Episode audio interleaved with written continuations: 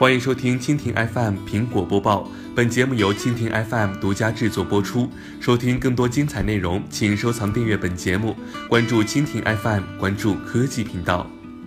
在二零一七年 WWDC 大会上。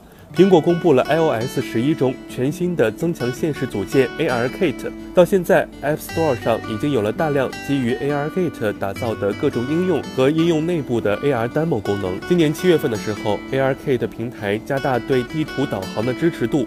很快就有开发者演示基于 ARKit 的实景增强导航，引发了大家对 ARKit 导航功能上的关注。现在将苹果 AR 与导航结合在一起的应用正式落地，由第三方利用 ARKit 套件制作的 AR 导航 AR City 上架 iOS。AR City 的基础功能是导航，和平时使用地图一样，用户拿着手机定位，搜索目的地。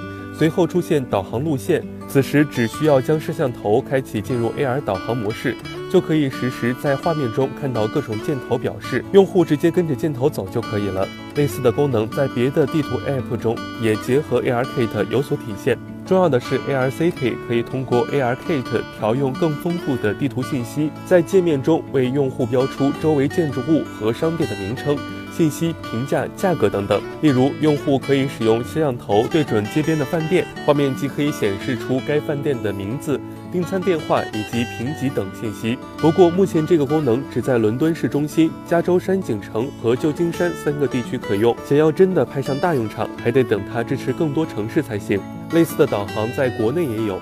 号称解决最后一公里的随便走就是增强实景导航为卖点，但我们得说，类似的功能在得到最重要的摄像头加系统级支持，比如苹果的深度摄像头加 ARKit，谷歌的 Google Lens 加 AR Core，将能够得到更好的发展空间，更利于开发者往更深度、更细致的体验去做设计。以上就是本期苹果播报的全部内容，更多精彩内容尽在蜻蜓 FM。